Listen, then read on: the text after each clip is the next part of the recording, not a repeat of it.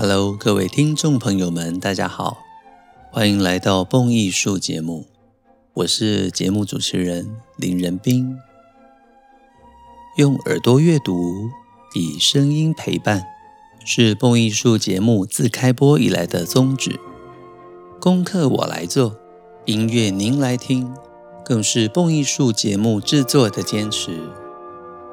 感谢许多听众朋友们长期对于节目的支持。以及各式各样的心得回馈。如果您想支持蹦艺术，有许多的方式。小额赞助，请点节目说明栏的赞助连结，选择您希望赞助的金额。如果您想要成为蹦艺术之友，长期或者年度赞助蹦艺术，让蹦艺术团队拥有更稳定的经费，能够制播独家精致的音乐节目。都非常欢迎直接与我联系，让我们一起共创精彩的音乐节目，也让更多人爱上古典音乐缤纷多彩的世界。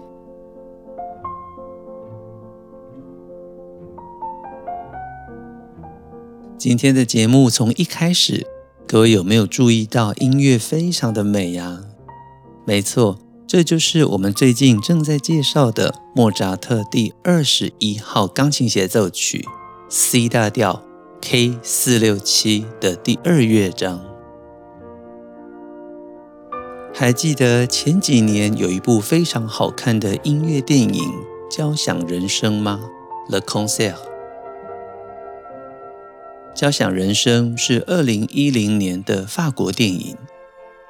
当年电影获得了法国凯撒奖最佳影片，还有最佳导演等等的，有六项提名，最后夺下了最佳音乐、最佳音效两大奖项。剧情描述俄罗斯曾经的首席歌剧院指挥家安德烈，在三十年前，因为秉持着种族平等主义，他拒绝遣散犹太乐手。因此，面临被共产党斗争，毅然决然地离开了他最爱的乐团，当然也离开了指挥这份工作。而事过境迁，转眼间过了三十年，已经白发斑驳的他，成为了一个在歌剧院里面工作的卑微的清洁工。但是，没有想到，突然间有一天，在最忙碌的时候，无意间，他看到了一封传真，好奇地上前读了这封传真的内容，居然是来自巴黎的邀约。巴黎的 Châtelet 音乐厅要邀请他们的 Bolshoi 交响乐团前去表演。于是安德烈大胆的聚集了一堆过去的老战友，以各式各样爆笑的剧情。最终，他们真的来到了花都巴黎演出，而在这一部电影中，当然也隐藏着三十年前的老情怀以及美妙的音乐。我印象最深的音乐有两段呢、第一段就是开场，我们听到的就是莫扎特第二十一号钢琴协奏曲的第二乐章行板，就在这静谧抒情的旋律中。我们误以为安德烈就是这首乐曲的指挥家，直到他的手机响起，哒哒噔哒哒噔哒哒噔噔噔哒哒噔哒哒噔哒哒噔噔噔，打断了音乐。一阵爆笑之后，也揭开了电影的序幕。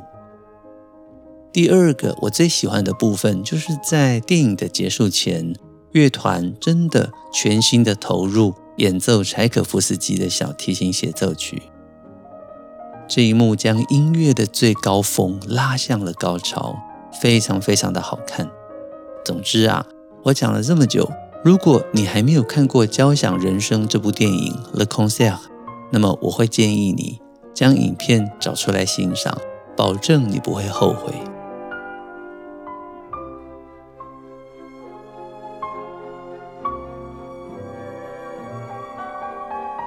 上一集节目中，我们聊到莫扎特的 C 大调第二十一号钢琴协奏曲完成于一七八五年，在这一年，他完成了三首钢琴协奏曲，分别是二十二一与二二。想要欣赏第二十号钢琴协奏曲的殡友们，可以在听完这一集的节目之后，回头去欣赏之前我们介绍的二十号钢琴协奏曲。今天我们则进入第二十一号钢琴协奏曲的第二乐章。这一个乐章一直以来，几乎都是莫扎特钢琴协奏曲所有的乐章中最常被演出的知名乐章。乐曲分成三个部分，标题是行板，当然是三段体。乐章以管弦乐团的演奏主要旋律开场，弦乐都加上弱音器了。第一小提琴演奏着梦幻的旋律。而第二小提琴跟中提琴则演奏着重复的三连音节奏，大提琴跟低音大提琴演奏拨弦、爬音共同组成，非常的美妙。第二个部分是我最常说的发展部，在进入发展部之后，莫扎特进行了一连串的转调，非常的特殊，也非常的优美。第二部分从 F 大调开始，进入 C 小调、C 大调、G 小调、降 B 大调、F 小调，然后才过渡进入乐章的第三部分，再次回到这开头如梦似幻一般的旋律。但是转入再现部，也就是第三部分之后，居然是在降 A 大调，这转调实在是太高明了。最后一个部分，乐曲再转到 F 小调，最后回到 F 大调，以一段简单的尾声，极尽的结束了整个乐章。大家听我这样叙述，就能够发现，莫扎特在作曲的时候，心中仿佛像有一份蓝图一样，或者我们说一份地图。就在这一份地图里面，莫扎特导引我们。一条非常美妙的道路，在这个道路中，可能有鸟语，有花香，更有着缤纷的色彩。这也是莫扎特的音乐中最引人入胜之处。我想，现在我们就一边听音乐，一边由我跟大家继续的聊天，介绍这首乐曲吧。Let's go。乐曲开始，二二拍，也就是每个小节打两拍。在阅读乐谱的记谱部分，我们仍然会发现，他记了他的记谱非常像四四拍。那为什么要写二二拍呢？答案就是韵律。各位待会可以注意听听看。我先播放开头的音乐给大家欣赏。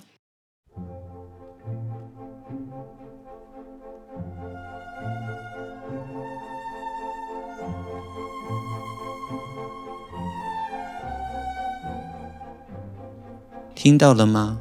这像是一个飞翔的六连音，嘣嘣嘣嘣嘣嘣嘣嘣嘣嘣嘣嘣。如果打成四拍的话，它就是嘣嘣嘣嘣嘣嘣嘣嘣嘣嘣嘣嘣。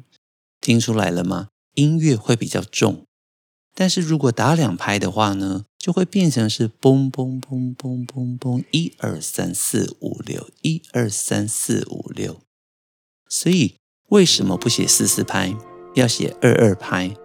答案就是乐曲中的韵律，这更是演奏时候最奥妙、最高明的地方。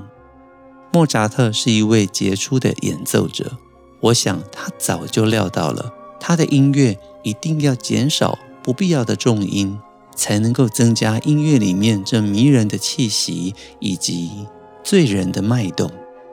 现在，让我们继续欣赏乐曲的开头，这迷人的六连音，记谱是三连音哦。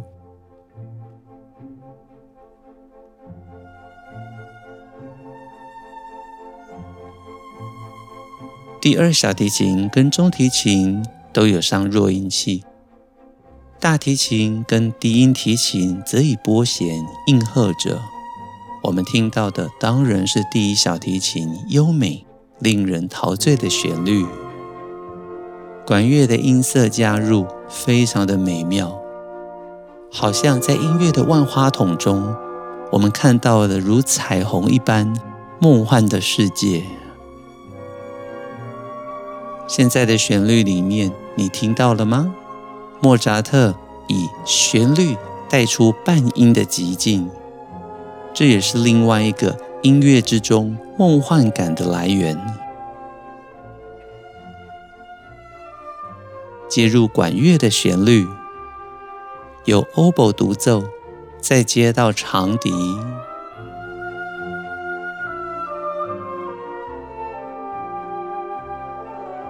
乐团的前奏结束，进入三连音，也就是我们说的两拍的六连音。钢琴独奏进来，重复着我们已经听到的第一主题旋律。你可以感受乐曲之下的韵律，听起来是一二三四五六，一二三四五六。在钢琴演奏浪漫的旋律时，弦乐一拍只有一个音，轻巧的伴奏着。虽然音乐写得非常简单。但是意境却非常的高雅。进入终止式，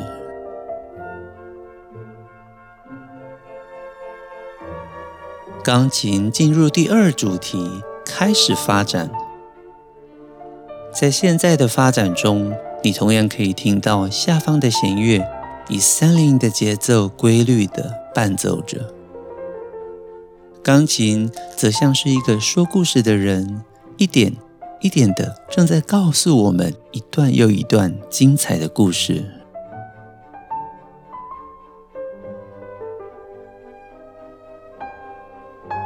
哦，这旋律真是美极了！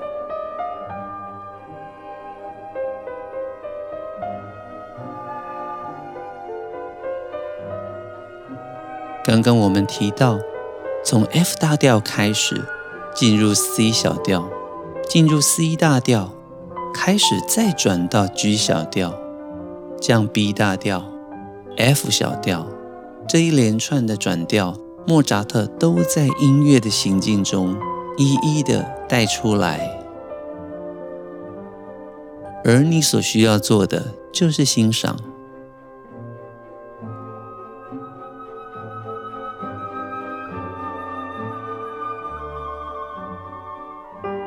在小调跟大调的转换之中，我们时而觉得忧郁，时而觉得昂扬。莫扎特的音乐百般的牵引着我们的心情。当你觉得音乐非常的忧郁或者多愁善感的时候，没错，那就是在小调；而当你觉得一丝光明进入你的心中的时候，这就是大调的时刻了。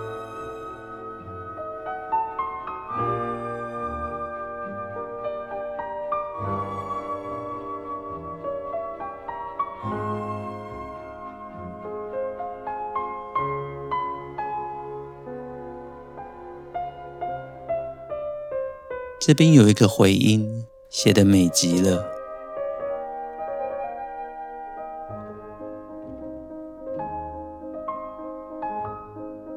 回到第三部分，注意到了吗？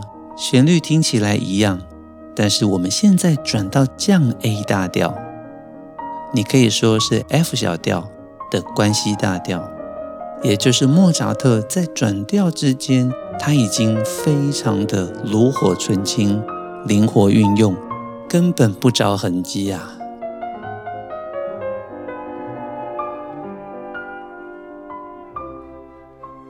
即使你没有特别受过音乐的训练，或者你只是不经意听到这个乐章，马上都会被这迷人的旋律、迷人的和声所吸引。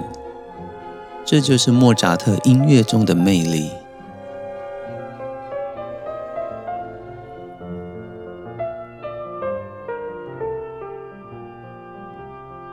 在接到长笛与双簧管，还有低音管的旋律。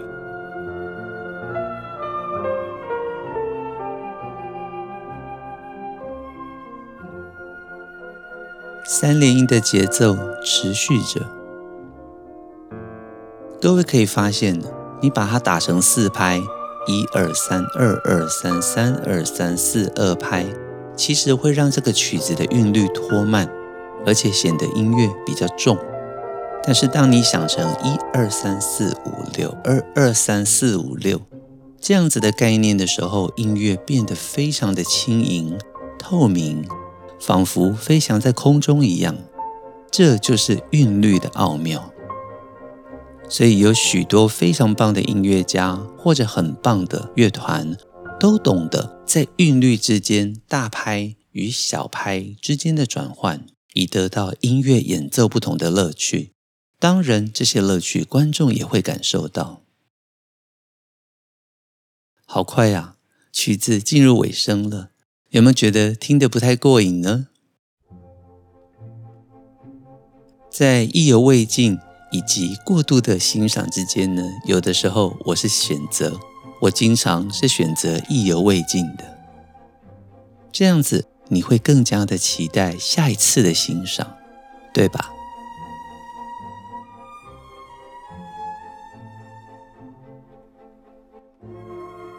刚刚我们欣赏完莫扎特第二十一号钢琴协奏曲 C 大调 K 四六七，跟前一首我们介绍的 D 小调小调的钢琴协奏曲，你可以说大调的音乐有着明显的区别，但是莫扎特又会在乐曲中进行各式各样的转调，即使是小调的音乐，它也会转到大调，而现在。即使是大调的音乐，它也会转到小调。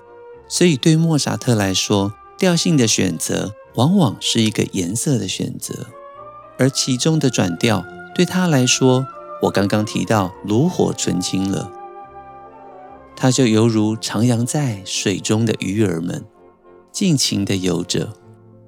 调性的转变、情感的变化、节奏的律动，在八分音符。三连音、十六分音符，各式各样的节奏之间流动着。莫扎特的音乐魅力，有的时候真的不是我们用乐理解析能够得到的乐趣。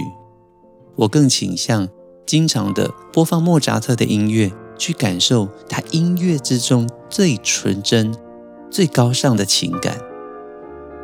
不晓得您是否也有相同的心情呢？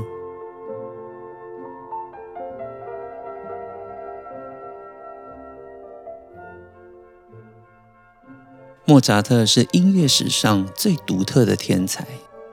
据说三岁他就能够分辨出在钢琴上面父亲所弹奏的旋律，能够正确无误地再次弹奏出来。五岁他就开始了作曲，六岁在父亲的规划之下开始了他的旅行演奏生涯。他的旅行足迹遍布了欧洲，慕尼黑。巴黎、伦敦、意大利、荷兰等等不同的国家，开启了他成为世界性的音乐家的旅程。而这个时候，他才六岁。在这一辈子里面，莫扎特创作了超过一千首的作品，有编号的达到 K 六二六，到他的安魂曲为止。他的创作更是涵括了各种的曲种，从歌剧、交响曲、各种协奏曲、室内乐、宗教作品、钢琴的独奏曲目等等的。最近我们为大家介绍的就是莫扎特的钢琴协奏曲，而他的钢琴协奏曲最特别的地方就是总是由他自己担任独奏者，这更显现出。他在钢琴演奏上面的超高天赋与技巧。另外，像是他还有许多精彩的钢琴独奏作品，譬如有十八首的钢琴奏鸣曲，留下了十四套的变奏曲，还有好多的幻想曲、轮旋曲、各种小品等等。我们可以说，钢琴的作品几乎成了莫扎特一辈子的轨迹。从刚刚我所提到的钢琴独奏作品，再到钢琴协奏曲，都标志着莫扎特出色的音乐人生。所以听过节目之后，各位可以继续的去欣赏莫扎特其他精彩的钢琴作品，从奏鸣曲、变奏曲、幻想曲到我们介绍的协奏曲，我认为每一个篇章都非常的精彩。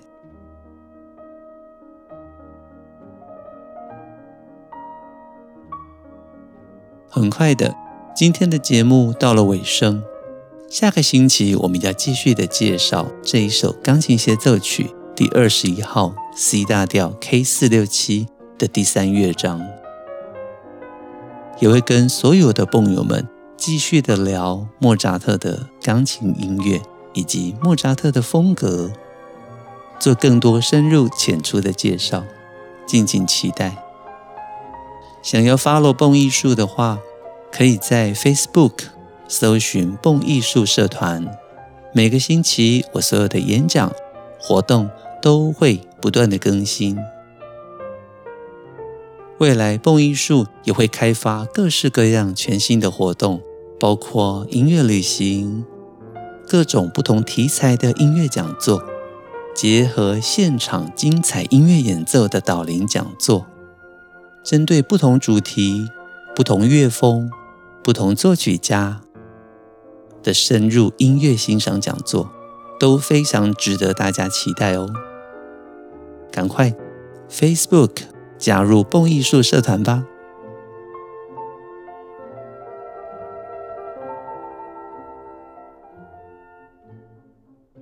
开卷古典音乐，让您的世界充满乐趣与音乐的芬芳。